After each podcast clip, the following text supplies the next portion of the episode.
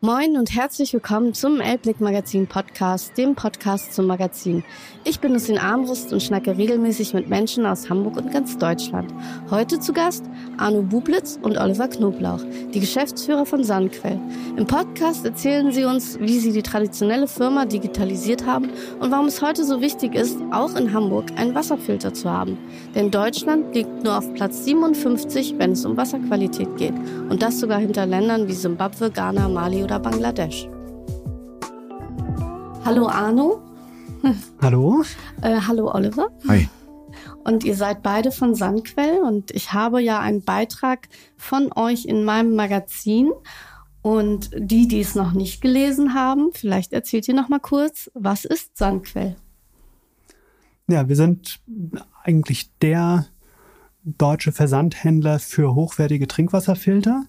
Und ähm, wir produzieren die selbst hier in der Nähe von Hamburg in unserer kleinen Manufaktur und legen den großen Wert auf lokales Sourcing und auf Nachhaltigkeit, aber vor allen Dingen halt auch auf eine gute Produktqualität, das heißt eine möglichst gute Filterleistung. Und wer macht jetzt genau was? Also was macht Oliver? Ich bin für den gesamten Online-Vertrieb zuständig. Das heißt, ich schaue mir an, auf welche Märkte gehen wir, wo ist das Potenzial vorhanden.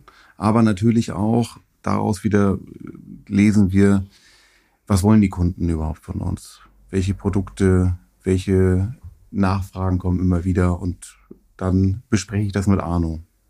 Und Arno sagt dann, es ist alles in Ordnung, du kannst es genauso machen. Genau, also ähm, wir, und wir legen großen Wert darauf, dass wir direkt mit den Kunden auch sprechen. Und eigentlich ist jeder Anruf von einem Kunden ist ein wertvoller Input für die Produktentwicklung. Dann verändern wir die Bedienungsanleitung hier, wenn irgendeine Unklarheit ist, oder wir verändern die Produktbeschreibung auf der Website, ähm, oder wir erzeugen auch neue Produkte. Ich finde das toll, dass ihr da so hört auf die Kunden, weil das passiert manchmal ja gar nicht so oft. Also man kauft ein Produkt und dann hat man vielleicht eine Anmerkung, aber ich weiß gar nicht, ob das bei großen Unternehmen irgendwo ankommt. Ist das das Gute, wenn man so noch relativ mittelständisch ist? Wie viele Mitarbeiter habt ihr? Äh, zuerst eine Frage einmal. Wir haben intern eine, eine ausgeprägte Fehlerkultur. Das heißt, wir können den anderen direkt an, ansprechen, ohne dass er gleich sauer reagiert oder irgendetwas. Und so gilt es dann eben halt auch für unsere Kunden. Denn was wir jetzt aus unserer Vergangenheit auch gelernt haben, ist, dass das der wichtigste Input ist. Ähm, wir haben selber, insgesamt sind wir fünf Mitarbeiter, die das hier, äh, die, die Wasserfilter fertigen und auch für den Kundenservice da sind. Und wir arbeiten sehr eng, machen regelmäßige Meetings, wo wir genau diese Themen besprechen. Was gibt es für Kundenfeedbacks? Wo müssen wir dran arbeiten?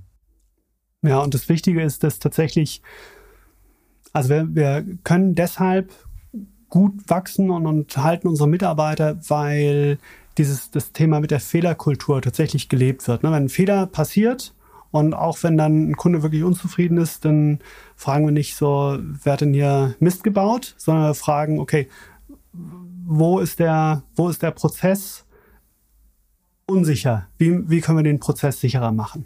Aber das geht mit fünf Mitarbeitern wahrscheinlich noch besser, als wenn ihr jetzt 100 wärt, oder? Das ist, das ist sicher so.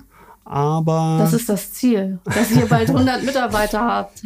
Ich, ich, glaube tatsächlich, dass das auch eine Einstellungssache ist, ob man bereit ist, Fehler anzunehmen. Und äh, ich kann nur von mir selber sprechen. Ich habe mich damit schwer getan. Ich habe mich immer sehr angegriffen gefühlt am Anfang.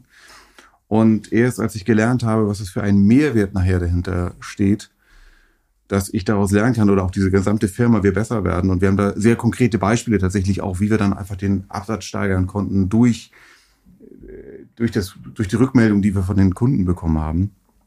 Und dann äh, ist das eigentlich, ja, es bestätigt im Grunde genommen die Art und Weise, wie wir zusammenarbeiten.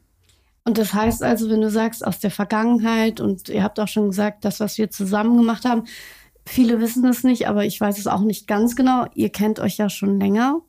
Das heißt, ihr habt früher schon zusammengearbeitet, ihr wart auch in einer anderen Branche, richtig? Mhm. Ja, also wir haben uns kennengelernt, äh, weil Oliver mein Kunde war. So, wir haben zusammen bei einem vorherigen Arbeitgeber vom Oliver haben wir ein großes Projekt, halb erfolgreich, halb nicht erfolgreich angeschoben. Und äh, das war, da, darüber kennen wir uns und haben halt so ein, so ein Vertrauen aufgebaut, dass wir uns zugetraut haben, gemeinsam eine Firma zu übernehmen.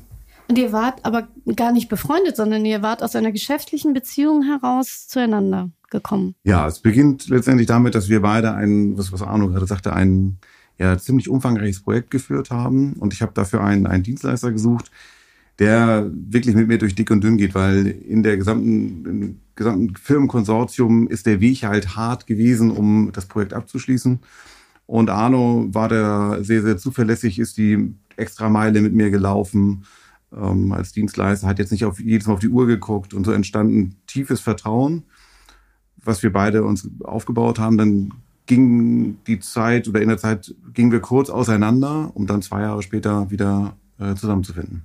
Und dann eine Firma zu übernehmen. Genau. Weil die stand zum Verkauf oder? Ja, genau. Also ähm, Olli hat die Firma schon, schon länger betreut, kannte die schon länger und der Gründer wollte aufhören. Und irgendwann ist er auf mich zugekommen und hat gesagt, so, guck mal, es wird mir zum Kauf angeboten. Kannst du da mal über die Zahlen rübergehen? Weil ich halt von Haus aus auch Betriebswirt bin. Betriebswirt, doch, heißt Betriebswirt, ähm, nicht Betriebswirt. ähm, und dann habe ich mir die Zahlen angeguckt und dann habe ich gesagt, so, die Zahlen sind ganz nett, aber äh, lass uns doch mal die Prozesse angucken und ähm, dann haben wir gesehen, wie viel Potenzial da einfach in der Abwicklung ist und wie wenig in Produktentwicklung gemacht wurde. Dann haben wir im Grunde genommen eine, eine Risikoabwägung vorgenommen, haben gesagt, okay, mit unserem Hintergrund, Olli mehr im Online-Marketing, bei mir eher Prozessoptimierung und Abbildung von Prozessen digital, da müsste es mit dem Teufel zugehen, wenn wir da nicht Potenzial heben können. Arno und ich sind sehr unterschiedlich. Das muss man vielleicht auch ein bisschen wissen. Während Arno ja der, der Wirtschaftsingenieur ist, der wirklich acht Stellen hinterm Komma genau berechnen kann und auch die Prozesse sehr, sehr fein gegliedert herunterschreiben kann und äh, sie umsetzen kann, bin ich da eher der etwas gröbere, möchte ich sagen. Ähm, und das ergänzt sich eigentlich sehr gut. Das ist das Thema Geschwindigkeit und Feinheit. Und wenn man irgendwie sagt Yin-Yang oder sowas, dann ist es vielleicht auch genau das. Und im Herzen sind wir eben halt, haben wir beide die gleichen Werte. Und das ist Familie, das ist ähm, viel Zeit für den, für den, für die gemeinsamen äh, fröhlichen Dinge im Leben. Und natürlich das andere, ganz, ganz wichtig, das Thema Vertrauen in den anderen. Und seid ihr auch so ähm, auch wenn ihr euch jetzt geschäftlich kennt, privat ein wenig zusammengewachsen? Weil das schweißt ja irgendwie auch zusammen oder vermeidet ihr das? Ich kenne das ja bei Künstlern, die sagen dann, ja, ja, wir spielen zwar in einer Band, aber wir machen dann doch unseren Kram.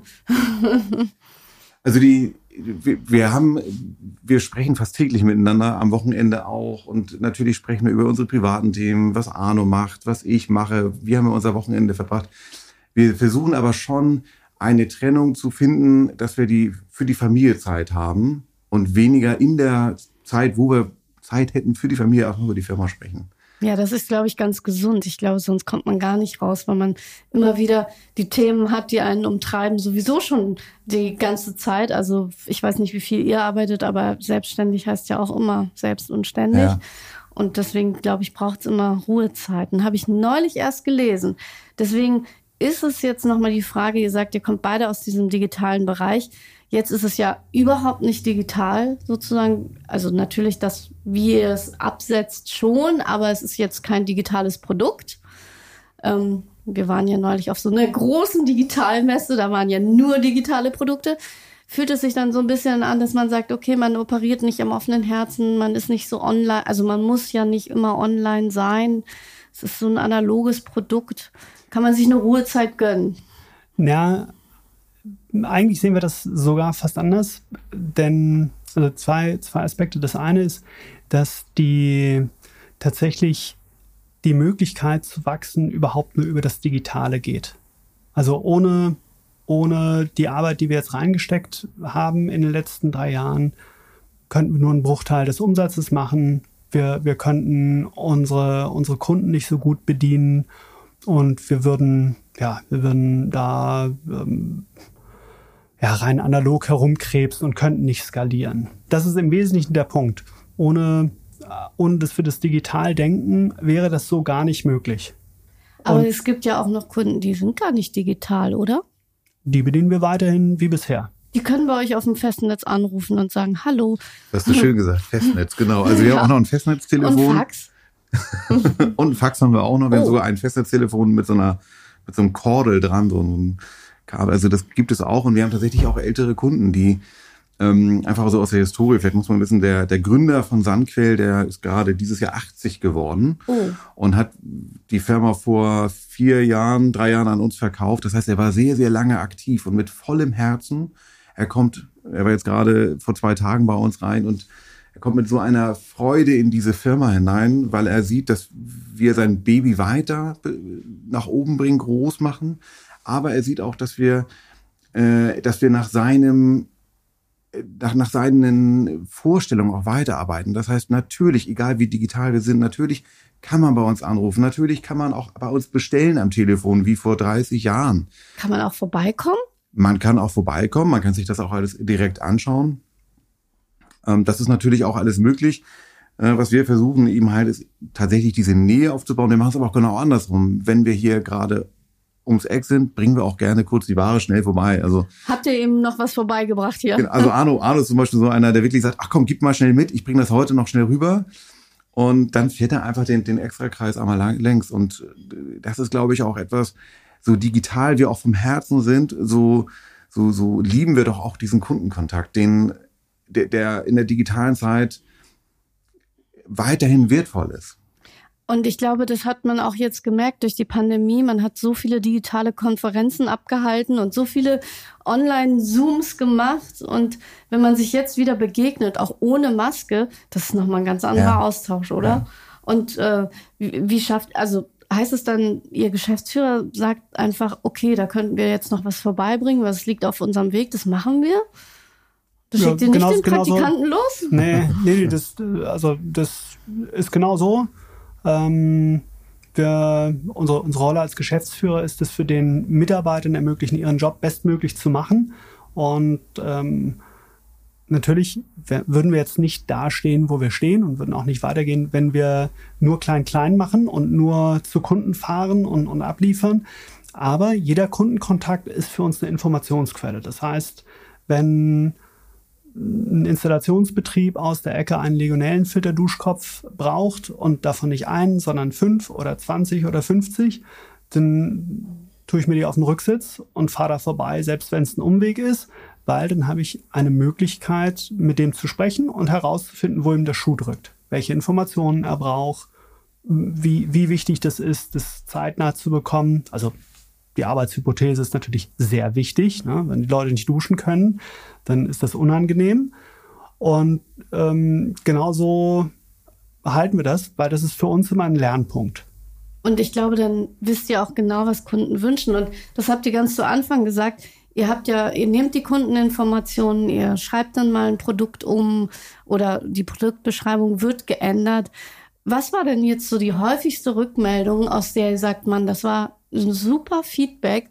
Das haben wir genau gebraucht, um es zu verbessern. Also, keine Ahnung, das ist eben Aktivkohlefilter. Genau. Also eine, ein, ein Paradebeispiel ist tatsächlich, wie die Anschlüsse sind von dem Wasserfilter. Die, die Installation muss halt schnell und einfach sein und mit Wasser zur Hand haben, äh, da schrecken doch manche Leute zurück und sagen, oh Gott, äh, wie soll ich denn die Leitung rangehen? Letztendlich haben wir ein Konstrukt gebaut, dass dieser Wasserfilter, dieses Wasserfiltergehäuse mit ganz speziellen Anschlüssen gebaut ist, die man wirklich reinklicken muss. Nicht reindrehen, nicht abdrehen, nicht irgendwie mit, mit, ähm, mit einer Zange drehen, sondern wirklich direkt reinklicken. Das war eine, ein wichtiges Kundenfeedback, was wir mal erhalten haben, ähm, wo wir einfach das gesamte Produkt verändert haben. Das heißt also auch handwerklich unbegabte Menschen wie ich hätten kein Problem, das zu installieren, weil man einfach nur raufklicken muss.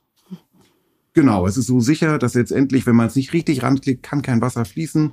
Und dadurch ist es eben halt auch sicher. Das war ein tolles Feedback, was wir von einem Kunden wieder zurückgespielt bekommen haben, der genau aus diesem Bereich kam, aus diesem äh, Gaswasser Sanitär. Ach, okay. Und dann habt ihr gedacht, das müssen wir dringend ändern. Genau, ist ja auch das wieder, ist, ja ist auch wieder ein Alleinstellungsmerkmal für uns gewesen. Mhm. Äh, das gleiche auch, welche Filterpatrone in wird gewünscht, hoher Wasserdruck wird gewünscht. Äh, da, da, gucken wir natürlich auch nach Lösungen und so entsteht langsam das Produkt. Es gibt immer wieder noch weitere Themen, die wir jetzt gerade versuchen zu optimieren. Mhm. So, und dann geht das analoge mit dem digitalen Hand in Hand. Wir bekommen das Kundenfeedback. Und wenn es dann ein zweites Mal kommt und ein drittes Mal kommt, dann ähm, nehmen wir das in die Bedienungsanleitung mit auf, wenn irgendein Problem besteht. Ähm, oder wie wir jetzt auch verstärkt machen, wir drehen Videos dazu, ganz kurze 20 Sekunden, um zu zeigen, okay, so wechselt man die Filterpatrone oder verschiedene, verschiedene Produkte. Und dadurch, wir hatten eben das Thema mit, äh, mit analogen Kunden. Ja, so haben wir die Möglichkeit, uns die Zeit zu nehmen für analoge Kunden, aber für die, die es digital verstehen, sind wir trotzdem genauso umfänglich da. Ja, die gucken sich die Videos an und wissen dann, okay, das kann ich auch selbst installieren, das schaffe ich, das traue ich mir zu, weil das habe ich gesehen. Das ist keine Geheimwissenschaft. Und mit anderen Leuten telefonieren wir dann halt. Ja, das finde ich gut. Aber vielleicht kommen wir jetzt noch mal ganz, ganz weit zurück. Und zwar, es gibt Menschen, die sagen, ich brauche keinen Wasserfilter. Das Wasser ist super hier in Hamburg. Dann sagt ihr, und ich weiß, dass ihr das sagt, das stimmt nicht ganz. Und das vielleicht sollten wir auch noch mal sagen, weil wir haben jetzt natürlich darüber gesprochen, welche Learnings ihr habt, wo ihr herkommt. Aber jetzt wissen die HörerInnen vielleicht noch gar nicht, ja, aber warum ist das jetzt so wichtig? Also warum sollten wir das tun alle? Ja, also die, wir wissen generell, das Trinkwasser in Deutschland ist eines der am besten kontrollierten Lebensmittel der Welt. Ne, also es gibt 30, 33 Merkmale, Produktmerkmale, die beim Trinkwasser untersucht werden und wo die Wasserwerke verpflichtet sind, sicherzustellen, dass da die Grenzwerte eingehalten werden. Vergleich Mineralwasser hat nur äh, 10 Messwerte, die eingehalten werden müssen. So, und das ist auch alles schön und gut und wir wissen auch, dass, dass das Hamburger Wasser besonders gut ist, aber die Qualitätskontrolle endet am Hausanschluss. So, und alles, was danach ist, kann, na, wie nennt man das, Stagnationswasser sein. Bin ich halt mal ein paar Wochen nicht da, dann ist das Wasser da drin und äh, jeder, der schon mal, ich sag mal, einen Spülkasten vom Klo aufgemacht hat, der weiß, oh ja, dass da, dass da, äh, dass da ein roter Bakterienfilm am Rand ist. Und das ist halt das, was man normalerweise dann trinken würde. Und je älter ein Haus ist, je älter eine Hausinstallation ist, desto mehr besteht die Chance, dass sich da Schadstoffe anreichern, egal ob das jetzt Schwermetalle sind im ich meine, wir sind hier in der Schanze, nehmen wir auf. Hier gibt es auch viele schöne Altbauten und äh, es geht die Sage, dass da noch das eine oder andere Bleirohr drin verbaut ist. Mhm. Und äh, das filtern halt die Wasserfilter weg. Und ähm, ich sage immer so leicht im Scherz, ähm, erstens schmeckt man den Unterschied. Ja, wenn das nicht eine ganz flatsch neue Installation ist, dann schmeckt man einfach den Unterschied. Das Wasser schmeckt besser gefiltert, schmeckt reiner, schmeckt mehr nach Wasser. Und ähm, ich hätte niemals die Firma gekauft, wenn ich nicht von dem Produkt überzeugt gewesen wäre. Mhm. Ähm, Deutschland ist weltweit auf Platz 57, was die Reinheit von Trinkwasser betrifft. Also vor uns ist Simbabwe, Ghana. Trotz Kontrolle. Trotz Kontrolle. Das und, ist und äh, erschreckend. Vielleicht muss man auch sagen, woran liegt das? Wir sind da einfach ein Industrieland. Wir, wir pumpen halt sehr, sehr viel Schadstoff ja auch mit ins Wasser hinein. Wasser ist das beste Lösungsmittel, was wir haben. Und ich sag mal so, jetzt gibt es natürlich die Möglichkeit, wir könnten das Wasser ganz weit herholen. Neuseeland ist sehr sauberes Wasser, aber wer will für einen Liter Wasser das einmal komplett um, um die Hälfte der Erde einmal rumschicken? Wenn es doch so einfach geht, dass ich mir einen Filter unten reinpacke, der alles wegfiltert. Haben wir denn überhaupt noch genug Trinkwasser in Deutschland? Ich habe gerade letzte Woche gehört, die, das, die Hamburger Wasserwerke sind sehr beruhigt. Wir haben aber natürlich ein Problem, was auf uns zukommen wird. Wann kommt es denn? Ich äh, habe ein bisschen Angst, aber ich will sie jetzt nicht machen. Nein, also das ist vor allen Dingen regional unterschiedlich. Da, wo, also ich sag mal, ähm, Heidegebiete, Uckermark und dergleichen, da ist der Boden einfach sehr trocken. Was an Niederschlag kommt, fällt runter. Ähm, wenn man sich die, die Gebiete westlich von Mittelgebirgen anguckt, da ist immer genug Wasser, weil die Wolken einfach hoch müssen und dann abregnen. Und so ist das vor allen Dingen regional unterschiedlich. Also eine Gegend wie Hamburg oder auch Bayern wird da wenig Sorgen haben. Ja, aber im Harzschatten, Sachsen-Anhalt, Brandenburg, da äh, kann das Trinkwasser knapp werden. Ich habe nämlich tatsächlich auch in meinem aktuellen Magazin, wo ihr drin seid, etwas mit dem Trinkwasserwald die machen, bauen Wälder an, damit dann Trinkwasser generiert werden kann für die nächste Generation. Habt ihr solche Kooperationen oder sagt ihr, nee, wir müssen uns erstmal auf unser Kerngeschäft des Filters und der Aufklärung, dass man das überhaupt braucht, äh, fokussieren und können gar nicht solche Kooperationen eingehen? Weil ich habe gerade gedacht, das wäre eigentlich eine super Kooperation für euch. Ich finde ich find das sehr anregend. Vielleicht können wir nach dem Podcast mal da die, die Kontakte durchtauschen. Äh, tatsächlich, was wir machen, ist, wir gucken schon sehr regional. Wir gucken, wie wir regional unterstützen. Und das ist gar nicht immer nur Trinkwasser. Das kann auch äh, der Kindergarten sein, den wir irgendwie unterstützen. Ähm, jeder hat so ein bisschen seine Verantwortung und seine Leidenschaft dahinter.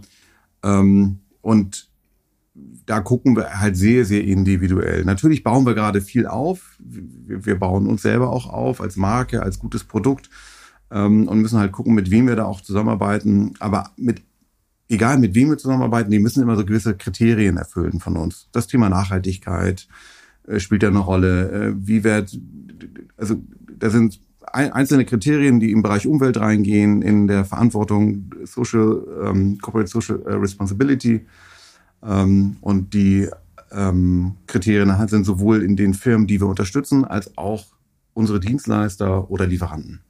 Wird ja auch immer mehr zum Trend, dass man dann sagt, ähm, Gemeinwohl, der Purpose. Mhm. Aber euer Purpose ist ja schon da.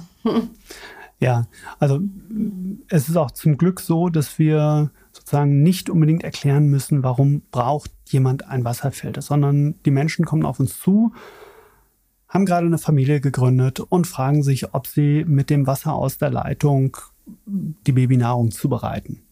Oder fragen sich, ob die, ob eventuelle Medikamentenrückstände durch Abkochen rausgehen oder dergleichen. Und dann äh, kann man mit den, mit den Kunden sprechen und äh, kann ihnen dann das, das richtige Produkt empfehlen und halt liest auch wieder heraus, was für einen Informationsbedarf die, die Menschen haben. Und ähm, zum, zum Glück ist es auch so, dass wir ähm, jetzt auf, die, auf den Punkt von Oliver nochmal eingehen.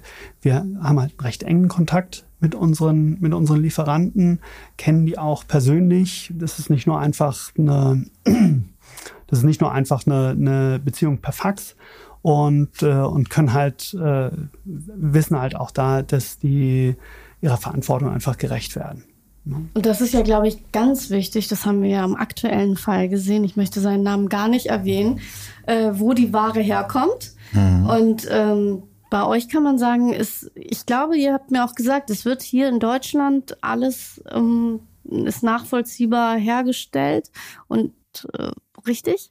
Genau, also die Aktivkohle wird hier in Deutschland hergestellt. Wir haben teilweise aber auch Zulieferungen aus Italien oder sowas. Aber letztendlich wir Europa. haben kein chinesisches Produkt oder irgendwie sowas, sondern wir gucken schon, dass es alles sehr, sehr regional äh, hierher kommt und ähm, nach, nach den entsprechenden Verfügbarkeiten. Aber ja, es ist regional, es ist lokal. Und ihr kontrolliert es auch immer wieder regelmäßig? Genau, wir kontrollieren oder? es auch. Wir gucken auch, welche Zertifikate liegen dahinter.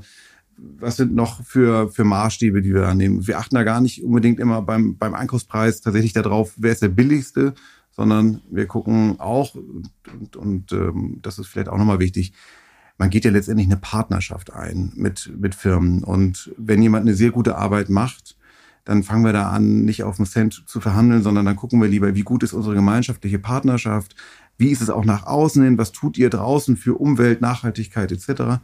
Und dann bleiben diese, diese Partnerschaften bestehen. Ich meine, teilweise sind die 15 Jahre alt, diese Partnerschaften. Dann habe ich mich gerade gefragt, der ähm, Gründer ist jetzt 80, die Partnerschaften sind auch schon so alt.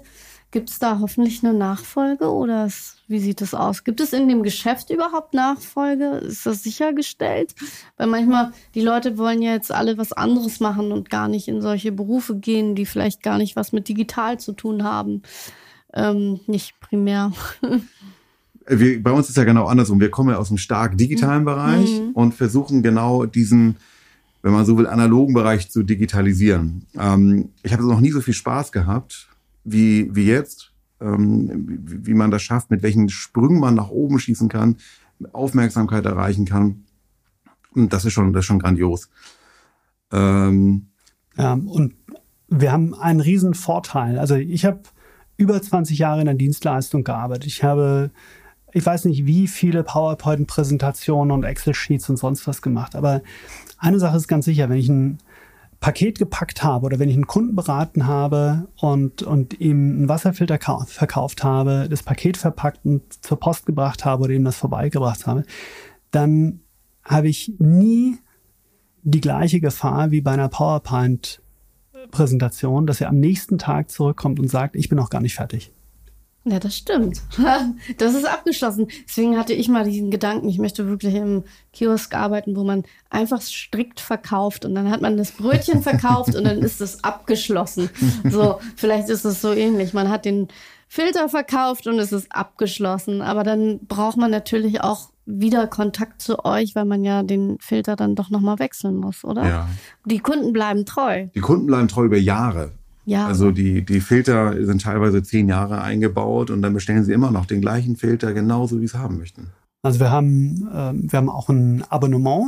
Ne? Wir, wir legen dann dem, dem Filter legen wir ein, ein Abo-Bestellblatt dazu, das die Kunden uns dann zurückschicken können. Und als wir eine, eine große Systemumstellung hatten, vor jetzt über zwei Jahren, haben wir dann Stück für Stück die Abokunden umgezogen. Haben wir dann Abokunden mit umgezogen, die seit 15 Jahren Kunde sind. Mhm. Ja, und die kriegen immer noch im Jahr ihre zwei Filterpatronen zum halbjährlichen Wechsel und äh, rufen dann ab und zu an, dass man noch irgendwas dazulegt oder, oder dergleichen. Aber die sind treue Kunden seit 15 Jahren. Und das ist natürlich auch ein schöner Beleg dafür, dass wir, also wir, aber auch vorher äh, nicht alles falsch gemacht haben. Also haben wir ähm, die eine oder andere Gelegenheit, eine, eine Kundenbeziehung zu ruinieren, haben wir auch äh, geschickt vermieden. Wenn man dann 30 Jahre bei euch ist, kriegt man dann so einen Sandquellpin als ja. super Ehrenmitglied. Kugelschreiber. Ja, auch Kugel, kleiner Kugelschreiber. Und oh ja. Damals war ich in einem Sportclub und dann gab es für meine Mitgliedschaft ein kleines Handtuch und ich dachte, wow, naja. Also wir legen, wir legen tatsächlich immer was im Abo bei. Äh, so. Und nicht nach 30 Jahren, nicht nach 20 Jahren oder sowas, sondern es kommt direkt beim Abo. Kommt direkt was rein. Eine kleine Überraschung. Das kann mal ein Bio-Salz sein. Ähm, das kann aber auch mal ein, ein, ein Produkttest sein. Das ist eben halt komplett, aber halt nicht ein Kugelschreiber oder ein, Aufkleber. Das machen ja. wir nicht. Und wie lange läuft das Abo? Also wenn ich eins machen möchte, wie oft, also wie geht das dann? Bis auf Widerruf, ist jederzeit kündbar, also kein no, no Strings attached. Aber im Prinzip einmal im Jahr kommt ein Jahresbedarf an Filterpatronen. Das ist ja stark. Und, Und da braucht man sich nicht mehr kümmern, weil das läuft automatisch. Und wenn du keine Lust mehr hast, rufst du an, schickst eine E-Mail oder wie auch oder immer. Oder ein Fax. Oder ein Fax, genau. oder gehst auf die Webseite und sagst, ich möchte nicht oder ich möchte aussetzen. Also wir machen zwei Dinge. Wenn wir merken, da ist irgendwie vielleicht eine Rückfrage, rufen wir an tatsächlich. Manchmal ist es einfach ein Problem. Aber wir, wir sind da sehr, sehr kulant. Weil die meisten kommen wieder. Manchmal ist es tatsächlich einfach so, wir sind jetzt irgendwie ein halbes Jahr in Spanien oder wir sind jetzt, äh, wir ziehen um und wissen noch nicht genau, ob wir das alles da wieder verbauen können. Und dann sagen wir, gar kein Problem, wir stoppen das. Solange nicht der Ausland passiert ist. Also ähm, die meisten kommen halt wieder. Und so eine Kündigung ist auch ein gut, ist auch eine gute Gelegenheit, mit dem Kunden nochmal Kontakt zu nehmen und auch nochmal nachzufragen, was war gut, was war schlecht und daraus zu lernen. Ja, du siehst das immer sehr positiv. Ich sehe das schon. Das, das, muss ich mir abgucken. Wenn ein, also wenn bei mir, obwohl ich bin ja kein Abonnement, also bei mir hat man kein Abo, Hätte ich ja noch mal fragen können. Naja, aber ich finde es gut. Aber über, über 20 Jahre Dienstleistung äh, hinterlassen ihre Spuren. Ne? Das kann man nicht machen, wenn man nicht auch, äh, wenn man nicht auch dienen möchte. Sonst hat man in Dienstleistung nichts zu suchen. Ja, eigentlich muss man immer die Ohren offen halten und sich fragen, okay, was will uns dieser Kontakt heute sagen? Aber du hast vorhin gesagt, wenn jemand nach Spanien auswandert, das heißt also, es ist nur kompatibel hier in Deutschland? Gute Frage. Es ist überall kompatibel. Wir haben auch viele Kunden in Spanien, in Frankreich und in Italien. Ähm, was ich da eben meinte, weil manchmal passiert es eben halt, dass die Leute ein halbes Jahr nicht zu Hause sind und dann möchten sie da die, die Filterpatrone mitnehmen nach Spanien. Wir haben tatsächlich auch in, in äh, ich glaube, Singapur und so weiter haben wir auch Kunden. Das wow. ist halt kompatibel. Wir, wir haben wirklich die Problematik, dass das Wasser weltweit verschmutzt ist und die Leute weltweit auch gerne sauberes Wasser trinken möchten. Wie ist die Wasserqualität in Singapur? Welchen Platz haben die? das weiß ich jetzt aus dem Kopf Schade. nicht, aber Ähm, tatsächlich haben wir, haben wir Leute, die aus Deutschland ausgewandert sind und rein zur Sicherheit die sozusagen die Wasserqualität mitnehmen möchten. Und dazu haben sie dann hier eine Postbox und dann schicken wir das zu der Postbox und dann wird es gesammelt und einmal im Monat nach Singapur geschickt. Nächstes Mal fahrt ihr dann hin und bringt die selber vorbei. Unbedingt. Das wäre ja auch was. Ja. Auf der ganzen Welt welche verteilen und dann immer dorthin fahren und die persönlich vorbeibringen. Das lohnt sich. Das wäre schön, ja. ich, ich weiß nicht, ob das tatsächlich ähm, unter Reisekosten vom Finanzamt anerkannt wird. Ja, gut, das fragen wir lieber nicht. Vielleicht hört ja auch das Finanzamt zu. Ich kann das nochmal sagen, ob das. ja, aber auch da ähm, also das ist jetzt ein, ein, ganz anderes Feld, aber auch da haben wir kräftig durchdigitalisiert und legen größten Wert darauf, dass wir regelkonform vorgehen. Also die es gibt keinen Pendelordner mehr, wo alle Belege abgeheftet und dann an den Steuerberater geschickt wurden, sondern wo, wo es keine direkten Schnittstellen gibt und Papierrechnungen kommen, werden die eingescannt und direkt als Buchungssatz verarbeitet. Und ähm, auch das ist einer der Gründe, warum wir uns viel Zeit für die Kunden nehmen können, weil wir auch da automatisieren und so, so stark wie möglich gesetzeskonform, aber nach vorne schreiten und die Möglichkeiten zur Modernisierung ausnutzen. Eigentlich seid ihr ein tolles Beispiel, wie man eine digitale Transformation schaffen kann und wie man das Ganze nach vorne bringt. Ich höre das raus und ich frage mich dann halt, hm, ob ihr nicht auch mal Tipps geben könntet an Firmen, die nicht so digital aufgestellt sind. Was müssten die als erstes machen? Weil ich bin tatsächlich auch in einer Firma, wo ich glaube, da geht digital doch noch mehr. Wir werden tatsächlich häufig angesprochen, weil wir äh, tatsächlich bei, bei Sandquell ein schönes Beispiel geschaffen haben. Äh, viel Geschwindigkeit erreicht man, wenn man wiederkehrende Prozesse automatisiert und dafür die richtige Software und die richtigen Strukturen schafft, damit man den Kopf frei kriegt für digitales Denken, für digitale Platzierung im Netz. Und äh, ja, ich glaube, ich glaube, die Kombination aus, aus Digitalmarketing und digitale Prozesse sind so die, die wichtigen Schritte. Ja, also häufig, wir, wir leben in, in einer goldenen Zeit. Was ich damit sagen will, ist, viele der Werkzeuge, Schnittstellen etc. kosten so gut wie nichts. Vor 20 Jahren musste man Tausende und Abertausende für Lizenz und Implementierung ausgeben. Und auch für Speicherplatz. Für Speicherplatz, für Server, man musste ein eigenes Rechenzentrum.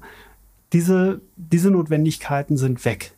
Ja, wir, äh, die, die Schnittstelle, die unsere Warenwirtschaft mit der Steuerberatung verbindet, kostet keine 100 Euro im Monat und ähm, nicht auszudenken, wie viel Arbeit anfiele, wenn diese Schnittstelle nicht da wäre. Dann hättet so, ihr auch mehr als fünf Mitarbeiter.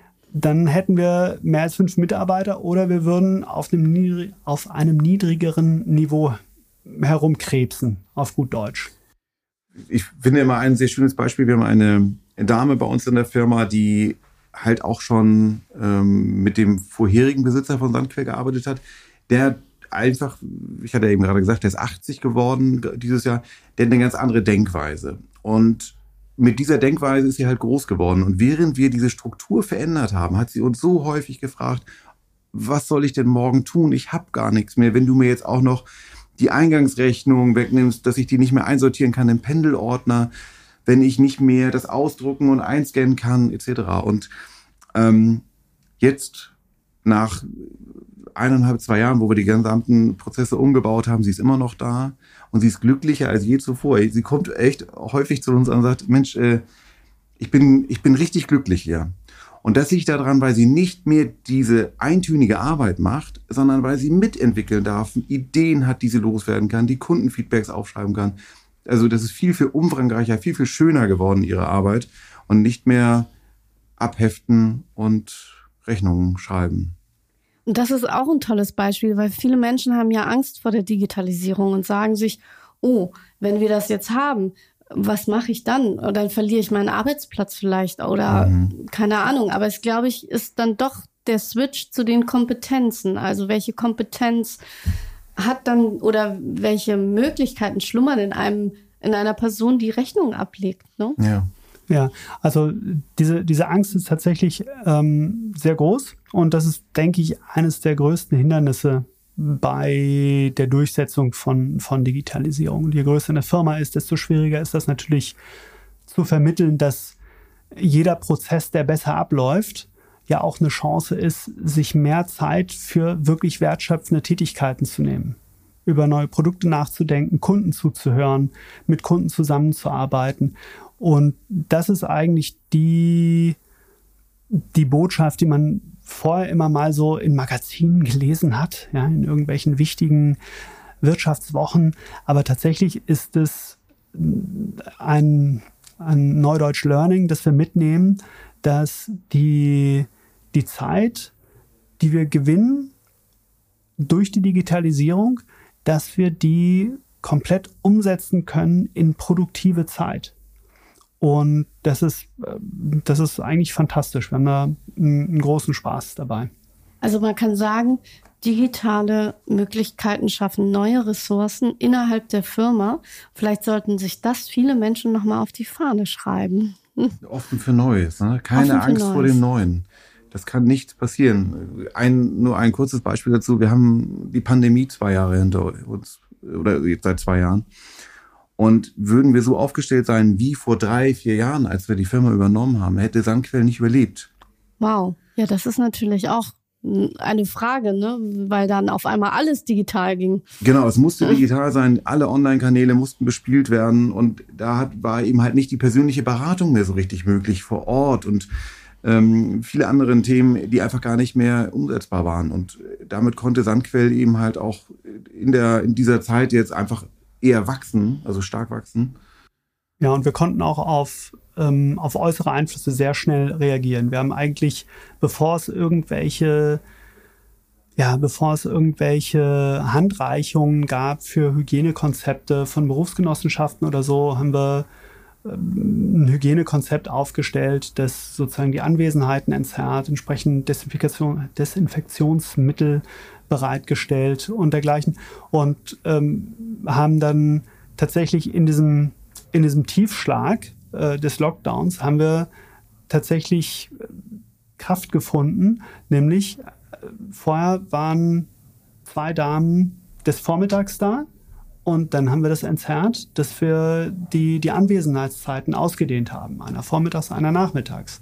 Oder wir, wir durch, die, durch die Systeme, die wir eingeführt haben, konnten wir auch umschalten, dass wir dann vermehrt einen Logistikdienstleister rausgeliefert haben, aber gleichzeitig auch intern Prozesse so optimiert haben, dass als der Logistikdienstleister dann nicht mehr konnte, einfach wegen Personalknappheit und, und allem, was drum hängt und Kapazitätsengpässen, konnten wir dann auch wieder bei uns stark abwickeln. Und ähm, wie gesagt, das sind alles, das sind ja alles Arbeiten, die irgendwie durchdacht werden müssen, egal wie, wie, wie zügig. Und das hätten wir nicht geschafft, wenn wir jede Rechnung noch fünfmal ausdrucken würden. Ich finde das wirklich faszinierend, vor allem wenn man sich dann eben traut, aus einem anderen Bereich zu kommen, in einen komplett anderen Bereich einzusteigen, mit den Kenntnissen, die man hat. Deswegen danke ich euch sehr, dass ihr da wart. Unsere Zeit ist leider schon um. Ich fand es sehr spannend. Ich frage euch nur noch mal, apropos Wasser, wo seid ihr lieber, Elbe oder Alster oder gar nichts von beiden? ich bin gerne beides, bei beiden Orten und am liebsten barfuß. Ja, und ich habe am liebsten Segelschuhe an, entweder auf der Alster oder auf der Elbe. Beides. Ja, dann sehen wir uns da. Und bis dahin haben wir alle hoffentlich einen Wasserfilter integriert in unserem Haushalt. Vielen Dank, dass ihr da wart. Vielen Dank. Vielen Dank.